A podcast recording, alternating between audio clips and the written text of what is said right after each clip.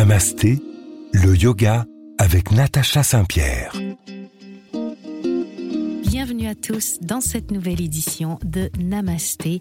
Ce soir, on décrypte l'origine du yoga. L'histoire du yoga a de nombreuses zones d'obscurité et d'incertitude en raison de sa transmission orale, des textes sacrés et de la nature secrète des enseignements. Les premiers écrits sur le yoga ont été transcrits sur des feuilles de palmiers fragiles qui se sont facilement endommagées, détruites ou perdues. Le développement du yoga remonte à plus de 5000 ans. Mais certains chercheurs pensent que le yoga peut avoir jusqu'à 10 000 ans. La longue et riche histoire du yoga peut être divisée en quatre grandes périodes d'innovation, de pratique et de développement. Aujourd'hui, je vous propose de vous présenter un condensé de l'histoire du yoga. Namasté, le yoga avec Natacha Saint-Pierre. Sur RZN Radio, parlons de la naissance du yoga. Il y a donc quatre grandes périodes dans l'histoire du yoga. La première, c'est le yoga préclassique. Les débuts du yoga ont été développés par la civilisation Indus-Sarasvati dans le nord de l'Inde il y a plus de 5000 ans. Juste après vient le yoga post-classique. Quelques siècles après Patanjali, les maîtres de yoga ont créé un système de pratique conçu pour rajeunir le corps et prolonger la vie. Ils ont embrassé le corps physique comme moyen d'atteindre l'illumination. Cette exploration de ces connexions physiques et spirituelles et des pratiques centrées sur le corps a conduit à la création de ce que nous avons connu en premier lieu en Occident, le Hatha Yoga. On enchaîne avec la période moderne qui se situe à la fin des années 1800 et au début des années 1900. Les maîtres du yoga ont commencé à voyager vers l'ouest, attirant l'attention des adeptes. Cela a commencé au Parlement des religions, c'était en 1893 à Chicago, quand Swami Vivekananda a épaté les participants avec ses conférences sur le yoga et l'universalité des religions du monde. L'importation du yoga en Occident se poursuit jusqu'à ce que Indra Devi ouvre son studio de yoga à Hollywood en 1947. On va détailler tout cela au cours de l'émission, mais tout d'abord, qu'est-ce que le yoga? Alors le mot yoga veut dire union, l'union du corps et de l'esprit. Pour ma part, j'ai abordé cette recherche d'union par ce qu'on appelle la voie physique, à travers le Hatha Yoga. Les longues heures de méditation, voire même cinq minutes de méditation, ça me semblait impossible. Avec le yoga postural, j'ai donc décidé de me concentrer sur mon corps, sur la technique, et c'est ainsi que mon esprit se reposait. Je l'ignorais à l'époque, mais déjà là, il s'agit d'une forme de méditation, ce qu'on appelle une méditation en mouvement. Habiter complètement mon corps et être entièrement consciente le temps d'un yoga, une heure environ, me permet d'accueillir le reste de la journée de manière beaucoup plus paisible. Pour nombre d'entre nous, pratiquer le yoga signifie faire des postures physiques une ou deux fois par semaine, pour certains, voire même tous les jours. Bien que cette approche puisse avoir de nombreux avantages, comme une meilleure santé, une plus grande vitalité, le vrai pouvoir du yoga ne se manifeste que lorsque nous nous engageons dans le yoga comme mode de vie. Mais évidemment, on doit tous débuter quelque part. Et moi, il y a 13 ans, j'ai débuté par une heure d'Ashtanga Yoga par semaine. Et déjà, c'était suffisant pour m'apaiser. Le yoga est universel et applicable dans toutes les situations, même les postures physiques, les asanas, ont un but spirituel et doivent être pratiquées en pleine conscience. Chaque technique de yoga, des postures aux pratiques de purification en passant par la méditation, est un outil pour découvrir le bonheur constant du soi ultime ou l'esprit. Mais devons-nous atteindre ce but ultime pour bénéficier des bienfaits du yoga? Évidemment que non. Il faut à tout prix éviter les objectifs impossibles. Le temps que vous avez à consacrer au yoga sera suffisant. Et si un jour vous avez besoin ou envie de plus, vous aviserez. La complexe tradition du yoga, âgée de 5000 ans, on le disait tout à l'heure, nous guide vers un objectif très simple, le bonheur, qu'on appelle Ananda en sanskrit. Le yoga nous dit que pour réaliser un bonheur durable, nous devons découvrir notre vraie nature spirituelle, mais pas aux dépens de notre santé. On n'est pas des moines. Le yoga peut apporter de la lumière sans que nous ayons à y consacrer tout notre être et toute notre vie. Il y a une comparaison que moi j'aime beaucoup la tradition du yoga compare cette circonstance au soleil brillant. Il est toujours rayonnant, mais périodiquement caché de notre vue par des nuages sombres qui dérivent. Le yoga nous aide à éliminer tous les nuages mentaux qui sont obstructifs, afin qu'on puisse profiter du soleil à l'intérieur. C'est un vaste programme de rééducation à travers lequel on apprend étape par étape à vivre à la lumière de notre vraie nature. C'est simplement lorsque on sera vraiment retrouvé qu'on pourra vivre dans la paix, l'harmonie et le bonheur dans le monde. C'est ce qu'on appelle parfois la voie sacrée. Et cette voie sacrée est un long chemin que chacun devra faire à son propre rythme. Restez avec nous, on continue à parler des origines du yoga et de ce que c'est qu'un yogi sur RZN Radio dans un instant. Namasté, le yoga avec Natacha Saint-Pierre. Toujours sur RZN Radio, on se pose une grande question maintenant. Qu'est-ce qu'un yogi?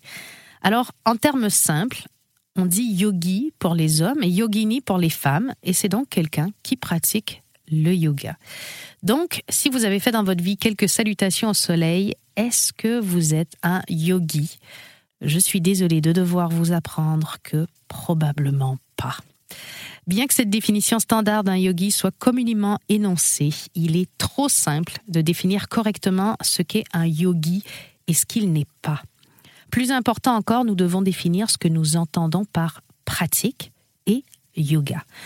La pratique signifie qu'un yogi pratique à plusieurs reprises le yoga pour acquérir ou maintenir un niveau de compétence.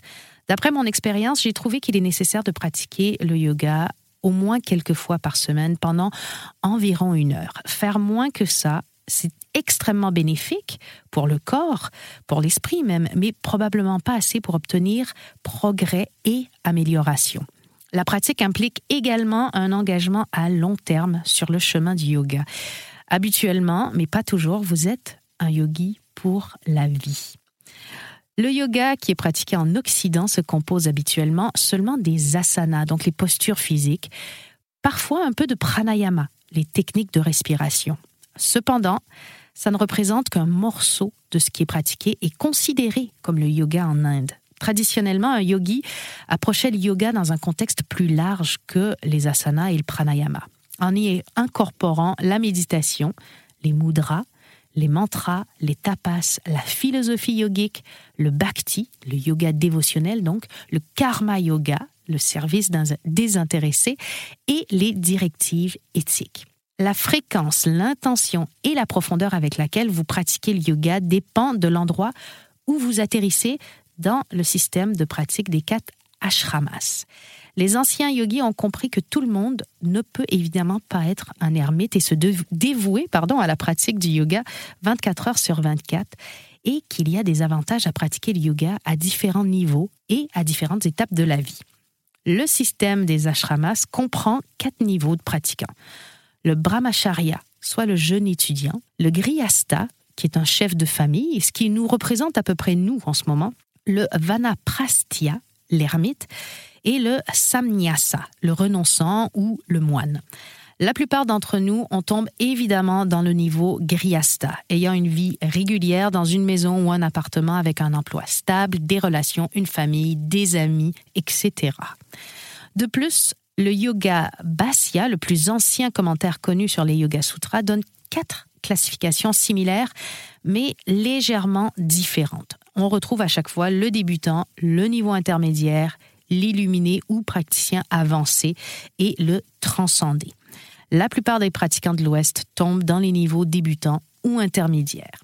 En ces temps modernes, nous sommes également chanceux de pouvoir faire l'expérience de niveaux ermites ou avancés en prenant des vacances de yoga ou des retraites de yoga sans un engagement à long terme. On expérimente une petite parenthèse dans euh, la vie d'un ermite ou d'un pratiquant avancé. Je me définis personnellement comme une yogini grihasta. Je vis une vie normale et le yoga m'accompagne. Je mange, je dors, j'ai des amis, un enfant, un boulot, des loisirs. Parfois, tous ces engagements de ma vie s'imbriquent bien et je suis donc la plus heureuse. Parfois, tout ça n'est qu'un défi à relever que j'aborde avec philosophie grâce au yoga. Parfois, tout ça, c'est une montagne insurmontable et je me laisse déborder par mes émotions comme vous peut-être. Le yoga, c'est pas une formule magique. Que vous soyez yogini, yogi ou pas, on est avant tout des êtres humains. Le yoga aujourd'hui, tel qu'on le pratique, n'a que peu de ressemblance avec le yoga de l'ère préclassique. Il y a cependant un fil qui relie l'ancien et le nouveau, tracé par un érudit nommé Patanjali, il y a de ça environ 2000 ans. Les Ashtanga Yogis invoquent le sage Patanjali dans leur mantra d'ouverture, mais peu importe la famille de yoga à laquelle nous appartenons, on est tous un peu des héritiers de Patanjali. Et on va parler un peu plus en détail de ce système classifié par Patanjali dans un instant sur RZN Radio. Restez avec nous. Namasté, le yoga avec Natacha Saint-Pierre. Aujourd'hui sur RZN Radio, j'ai choisi de décortiquer un peu l'histoire vieille de plus de 5000 ans du yoga et j'ai envie de rentrer un peu plus dans les détails, au cœur des huit chemins ou formes fondamentales du yoga. Il y a le Hatha Yoga, qui est connu comme l'origine du yoga moderne, le Bhakti, le Karma, le Jana Yoga, parfois considéré comme les chemins de la dévotion. Il y a aussi deux chemins moins compris avec leurs rituels qui sont le Tantra et le Raja. Et considérés comme les chemins les plus difficiles, exigeant une autodiscipline et une pratique importante, on trouve le Nada Yoga, chemin de l'union avec l'absolu par le son. Et vient le Kundalini et le Kriya Yoga, le yoga de l'action physique et de l'énergie. Tout ça réside sur les archétypes anciens et la mythologie. Tous sont des moyens d'atteindre le même objectif, s'éveiller. Mais tous ne représentent en aucun cas l'ensemble de la discipline. Tous ces types de yoga sont interdépendants, ils ne peuvent pas être dissociés. On ne peut pas, par exemple, être un yana yogi sans pratiquer le karma yoga. Connaître le bhakti yoga et maîtriser le Raja Yoga. De même qu'on ne peut pas faire du Karma Yoga sans comprendre le Dhyana Yoga et la dévotion du Bhakti Yoga. Ils sont tous interconnectés. Ce qui les différencie, c'est la façon dont nous considérons l'ensemble. Certains types de yoga se concentrent principalement sur les postures, l'alignement, les étirements et le renforcement du corps. D'autres se concentrent uniquement sur la méditation. Certains se focalisent sur la maîtrise de la respiration et d'autres encore sont plutôt centrés sur la philosophie et le fait de comprendre le savoir, la sagesse et la science derrière le yoga. Le yoga englobe ce tout, ce qui en fait une science évidemment très vaste. Le mot yoga, je vous le disais tout à l'heure, signifie union. Mais l'union avec quoi? L'union avec soi, l'union avec Dieu, l'union avec l'univers. En fait, il ne s'agit pas seulement de l'union de notre respiration et de notre corps, même si ça en fait partie, ou de l'union de notre esprit avec nos muscles, même si ça en fait partie. Par contre, ce n'est pas du tout l'union de votre nez qui réussira à toucher vos genoux ou de vos mains qui réussiront à toucher le sol dans une posture un peu complexe où on vous demande grande flexibilité. Il s'agit de l'union du moi, c'est-à-dire ce moi auquel je m'identifie, le moi avec un M majuscule, le moi suprême, l'univers. Il s'agit de prendre conscience que nous sommes tout ça. J'ai fait il y a quelques années un stage avec Deepak Chopra et dans une méditation, il nous faisait méditer sur une phrase, sur un mantra. Et le mantra, c'était Ahom Brahmasmi. Ça veut dire je suis l'univers. Et à la fin de la séance, alors qu'on a médité sur cette phrase, il nous dit Je ne suis pas l'univers, l'univers est en moi. Il y a là une toute petite subtilité, mais si on y fait attention, on comprend que nous sommes tout ce qui nous entoure, puisque nous sommes faits de tout ce qui nous entoure. Finalement, tout est question de vibration. Les couleurs que vous voyez, le bleu, le rouge, ce sont des vibrations que votre œil capte et que le cerveau interprète. Vos battements cardiaques, la radio qu'on écoute en ce moment, les notes de musique, tout est question de vibration. Alors nous ne sommes qu'un amas de cellules vibrante. L'un des objectifs du yoga est de relier la conscience individuelle à la conscience universelle. Pour y arriver, les maîtres de yoga nous conseillent de pratiquer ce qu'on appelle le sadhana. Sadhana, ça signifie apprendre les méthodes de méditation. Elle nous permet de développer une connexion avec l'infini sous la forme d'une paix ineffable, une joie incessante. On commence à comprendre l'esprit, à reconnaître l'esprit pour tout ce qu'il est on apprend à travailler avec lui et à le modeler dans un sens positif afin de devenir les véritables maîtres de notre propre esprit plutôt que les victimes de celui-ci. C'est assez compliqué. Je vous laisse méditer un peu là-dessus et on revient dans un instant sur RZN Radio et on va continuer de parler de l'histoire du yoga et de sa pratique aujourd'hui. Namasté, le yoga avec Natacha Saint-Pierre. Je vous parlais sur RZN Radio en début d'émission de l'histoire du yoga et je vous disais qu'elle est vieille de plus de 5000 ans. Tout le monde n'est pas d'accord avec cette affirmation parce que personne ne sait vraiment exactement quand l'histoire du yoga a commencé. Sa nature globale semble aussi vaste que les cieux. D'après les traditions yogiques, tous les enseignements finissent par être transmis. Le yoga peut être vu sous deux formes différentes, la forme externe et la forme interne. La partie interne constitue les croyances générales, la vision du monde, la spiritualité, la manière de vivre. Cette partie, elle est ouverte à tous, mais intéresse peu de gens dans notre monde moderne. Il faut un tempérament différent. En Occident, un yogi, c'est une personne qui pratique n'importe quel type de yoga. Mais en Inde, un yogi est généralement quelqu'un qui est engagé à plein temps dans la pratique interne. Le yoga sous la forme externe, quant à lui, c'est la pratique physique, avec des postures, avec les respirations qu'on appelle pranayama. Et même si les deux formes sont destinées à développer un individu accompli, on commence souvent par la voie externe, par la pratique physique, et progressivement, avec le temps, on intègre les pratiques dites internes du yoga. En Inde, dans les ashrams, on travaille sur toutes les dimensions de l'être sans ignorer ni le corps, ni l'énergie, ni les pensées, ni même les croyances. On aborde tous les aspects dans le but de développer un être équilibré.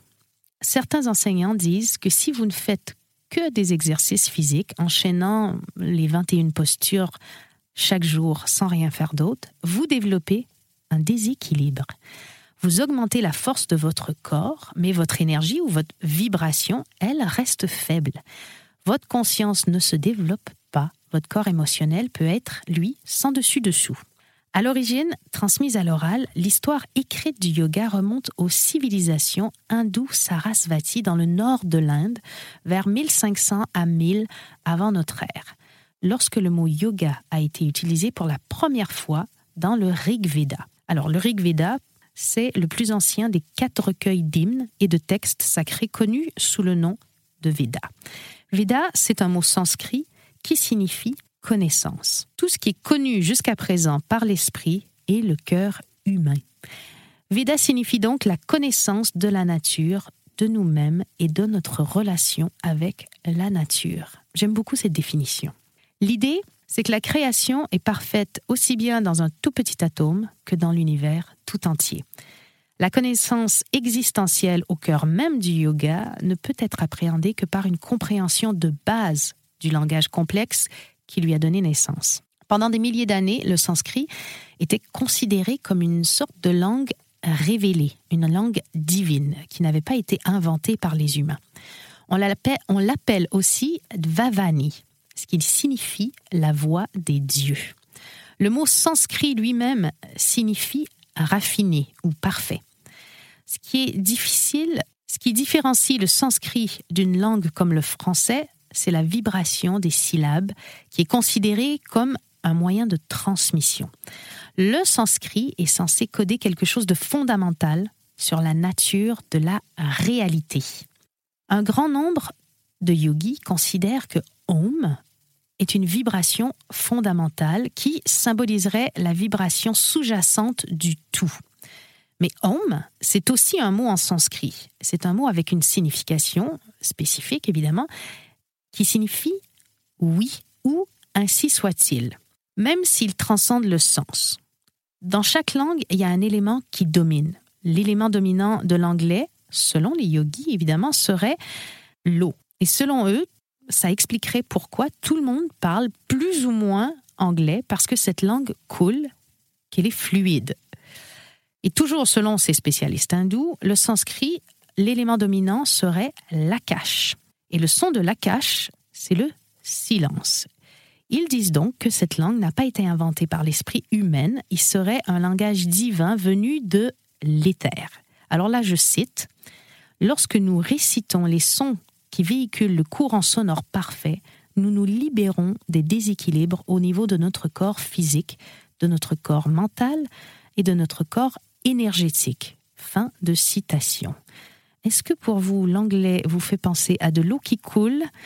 Je ne sais pas, mais c'est la théorie des hindous qui pratiquent le yoga. Restez avec nous, on continue de parler des fondements du yoga dans un instant. Namasté, le yoga avec Natacha Saint-Pierre. On parle aujourd'hui des fondements du yoga, de la base donc, et également de la langue qu'il a vu naître, le sanskrit. Il est dit que les syllabes de cette langue ancienne contiennent à elles seules toute la puissance de l'univers. Rien que ça. Alors j'ai pas vérifié, je n'ai d'autres sources que les livres sur le yoga et le sanskrit. Alors on va dire que ce soir, on les croit sur parole. Ces sons sont divins, peaufinés par les chants, les mantras et les rituels exécutés par les brahmanes et les rishis.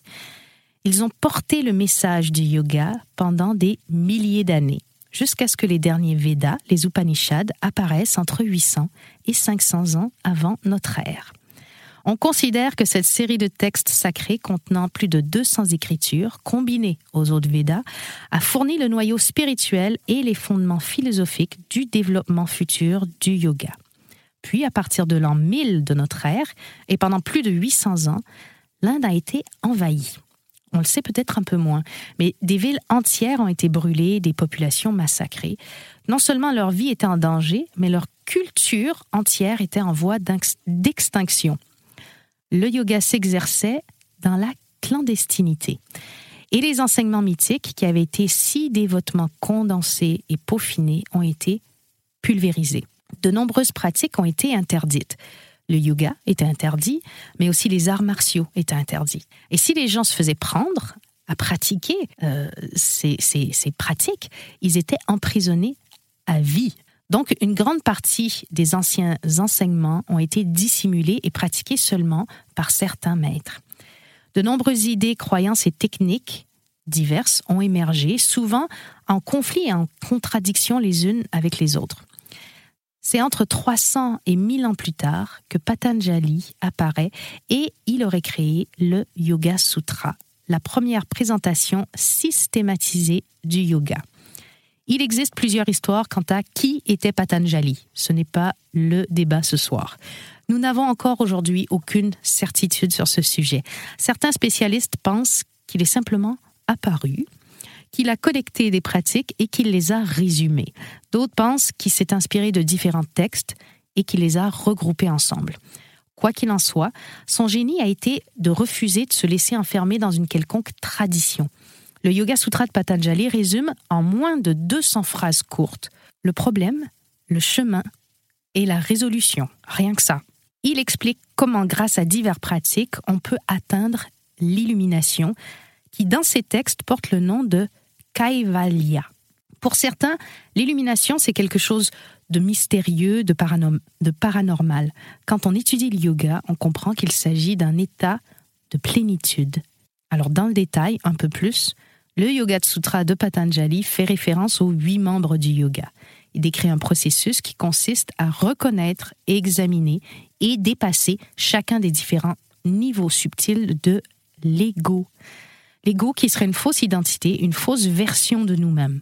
Donc reconnaître, examiner et dépasser tous ces niveaux jusqu'à ce qu'il ne reste que le joyau véritable, le véritable moi. Parce que chaque membre s'appuie sur un autre, ce chemin octuple a parfois été présenté comme un arbre, le tronc étant la vie commune de l'implication ésotérique du moi. Les branches sont les réalisations inhabituelles du monde extérieur, les feuilles et les fruits représentent le moi au-delà de l'ego. Et les huit membres, les huit branches principales sont les yamas, les règles de vie euh, personnelles, niyama, les règles de vie en société, asana, les postures, pranayama, les respirations, pratyahara, le contrôle des sens, dharna, la méditation sur le divin, puis finalement samadhi, l'union avec le divin. Ces huit voix offrent des conseils sur comment vivre une vie utile et pleine de sens. Dans une autre émission, je les aborderai évidemment plus en détail.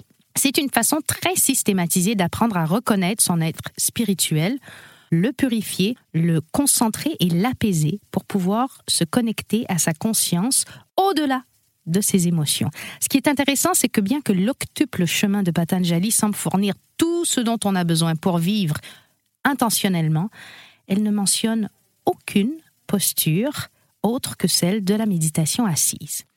Alors continuons de parler des postures et des mystères du yoga dans un instant sur RZN. Namasté, le yoga avec Natacha Saint-Pierre. On parle yoga aujourd'hui sur RZN Radio. On parle des origines du yoga et on en était à parler des asanas et du sanskrit. Donc le mot sanskrit asana, pour rappel, les asanas sont entre autres les postures de yoga, mais le mot asana tel qu'utilisé dans les yoga, dans les yoga sutras signifie soit posture, soit siège, et désigne des façons de s'asseoir pendant de longues périodes dans le seul but de développer la conscience. Il y a au moins 2000 ans, le Bouddha et les saints Jains sont apparus dans la position du lotus, vous savez, assis, les jambes croisées et dans d'autres postures fournissant une base stable pour la méditation. Dans les premiers textes, le yoga était considéré comme une façon de stabiliser complètement le corps et l'esprit. Donc, toute position inconfortable ou qui ne peut être maintenue longtemps n'était évidemment pas adaptée. L'une des conceptions les plus pures de l'asana est celle du trône divin. Ces pratiques nous rappellent que nous sommes des divinités sous forme humaine en d'autres mots, que le divin habite en chacun de nous. Et si je veux comparer ça au catholicisme, par exemple, on se rapproche de la communion et de l'Esprit Saint qui vient en chacun de nous. En gros, en tant que création, nous possédons toutes les qualités, la plénitude, l'intégralité, la complétude. Après tout, Dieu nous aurait créés à son image. Pour ce qui est du Yoga Sutra, il a gagné et perdu en popularité au cours des années qui ont suivi. Sa nature très austère, attirait davantage les esthètes et les symptômes que les gens ordinaires comme vous et moi. Beaucoup de gens n'ont pas conscience que le Yoga Sutra de Patanjali a été écrit par des brahmanes masculins qui avaient renoncé à la vie sociale et pratiquaient le yoga de façon ascétique à plein temps. De nombreux enseignements et pratiques du Yoga Sutra prennent tout leur sens avec cette vision évidemment. C'est la raison pour laquelle les lecteurs modernes trouvent souvent ces textes inaccessibles. Au milieu du XXe siècle, un homme vu comme un géant, il faisait 1m80, aujourd'hui on trouve ça presque normal, est apparu dans le monde du yoga. Il était né dans un petit village indien et c'est T. Krishnamacharya. Il a attribué une valeur thérapeutique à des asanas spécifiques et il a affiné les postures dans un ordre séquentiel en en faisant une partie intégrante de la méditation plutôt qu'une simple étape menant à celle-ci. L'enseignement du yoga Krishnamacharya reflétait sa conviction que le yoga pouvait être à la fois une pratique spirituelle et un mode de guérison physique. Il a mis le yoga à la portée du grand public, les pieds sur la terre. Il a fait ça pour que les hommes ordinaires adoptent le yoga. Et c'est sûrement ce dont le monde moderne avait besoin. Parce que si on regarde aujourd'hui le nombre de pratiquants à travers le monde, on se doute bien que ces gens-là avaient besoin de cette pratique. Sinon, chacun aurait gardé une image complexe à l'esprit. La majorité des gens pensaient, avant Krishnamacharya, qu'il fallait être une personne complètement différente, avoir une personnalité différente, avoir des penchants différents, qu'il fallait être spécial pour faire du yoga. Mais à partir de Krishnamacharya, le yoga est devenu accessible à la masse. Il a reconditionné, reformulé le yoga pour un public large dont les besoins étaient différents. Il est donc clair que, quelles que soient ses influences, il a créé quelque chose de très spécial qui a captivé le monde entier et qui continue de le faire, bien qu'il n'ait jamais quitté son pays natal, l'Inde. Et ça, c'est difficile à croire. Effectivement, Krishna Macharya est toujours resté chez lui en Inde il est malgré tout difficile aujourd'hui de trouver une tradition de yoga qu'il n'a pas influencée. Dans une émission prochaine, j'aborderai avec vous en détail sa transformation du Hatha Yoga. Mais en attendant, on reste ensemble ce soir et on continue de parler du yoga et de ses origines dans un instant. Et tout ça, eh ben, c'est sur RZN Radio. Namasté, le yoga avec Natacha Saint-Pierre. Depuis le début de cette émission, ce soir sur RZN Radio, on parle du yoga et de ses origines. Le yoga, c'est beaucoup de choses, on l'a vu. C'est très vaste, c'est très large. Certaines personnes vont aborder le yoga dans son ensemble comme un art de vivre, d'autres vont se concentrer sur une toute petite partie. Et que vous vous transcendiez par la prière, la méditation, les postures ou une combinaison de tout ça, une chose est claire. Tous ces éléments vont jouer un rôle important pour que vous puissiez devenir un yogi pratiquant. Alors à ceux qui me demandent quel type de yoga est fait pour eux, alors je dois vous répondre, vous trouverez votre voie en essayant des choses différentes. Mais il y a probablement aucun mauvais choix. Il faut tester et voir ce qui fonctionne vraiment pour vous. Il faut oser, il faut vous lancer, tester des cours et voir ce qui se passe. Après, il ne faut pas vous arrêter si, dès le premier cours, ça ne vous plaît pas. Il faut aller en essayer d'autres. Il faut tenir un peu. Et rappelez-vous, quand on parlait des sutras de Patanjali, il parle de la constance. La constance est importante. Et parfois, on va entrer par une petite porte, celle des asanas pour la plupart d'entre nous ici, et s'apercevoir doucement mais sûrement qu'on a envie de découvrir beaucoup plus du yoga et on ira à notre propre rythme dans tout ça je vous ai parlé de la vision globale du yoga et là vous vous dites en fait, je ne sais pas comment je vais démarrer et être dans cette vision globale du yoga et pouvoir aborder tous ces thèmes, tous ces sujets-là, tous ces aspects-là. Et je vous comprends. Et c'est pour ça que je voulais vraiment vous dire que c'est pas grave de commencer que par la version physique, que le reste viendra avec le temps et s'il vient pas, ben, de toute façon, vous aurez fait quelque chose de bon pour votre corps. Et si ça vous détend en plus de pratiquer le yoga une heure par semaine, voire une heure toutes les deux semaines, voire que lorsque vous en avez besoin, ben, c'est déjà beaucoup. Gardez en tête qu'on a tous un corps, des émotions, des pensées, un intellect et un esprit. En fait, je ne trouve pas de meilleur terme que esprit pour cette partie de nous-mêmes qu'on ne peut pas nommer. Certains vont peut-être dire la conscience.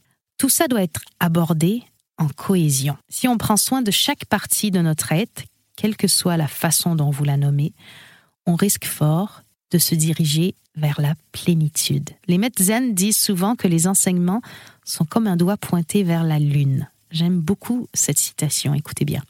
Le doigt est utile en raison de ce vers quoi il nous dirige, mais n'est pas un objet d'étude en lui-même. Donc, n'étudiez pas le doigt des sages, mais plutôt tournez votre regard vers là où il pointe et étudiez la lune. Pour trouver votre chemin dans le vaste monde du yoga, utilisez votre discernement afin de ne jamais vous approcher d'une quelconque sorte de fanatisme. Puisque là, avec tout ce dont je vous parle, avec toutes ces visions dont je vous parle qui nous sont venues d'ailleurs, de d'autres cultures, ça pourrait être facile de tomber dans une forme de fanatisme, ce qui arrive à plusieurs yogis débutants qui vont tout miser sur le yoga et tout miser sur l'enseignement d'un seul professeur, mais utilisez aussi votre discernement et demandez-vous à quoi servent les enseignements. Et pour tout ça, j'ai une petite anecdote, ne l'oubliez pas, c'est une histoire, c'est un grand maître yogi qui se baladait avec ses élèves. Un jour, il avait décidé d'aller enseigner à la plage. Et il arrive à la plage avant ses étudiants.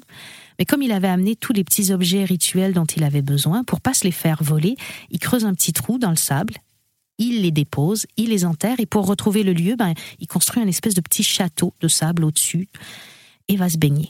Ses élèves arrivent derrière lui, retirent aussi leur sari, font des petits monticules de sable et vont se baigner. Et quand le maître se tourne vers la plage et qu'il voit tous les monticules de sable, il leur dit Mais pourquoi vous avez fait des châteaux de sable comme ça?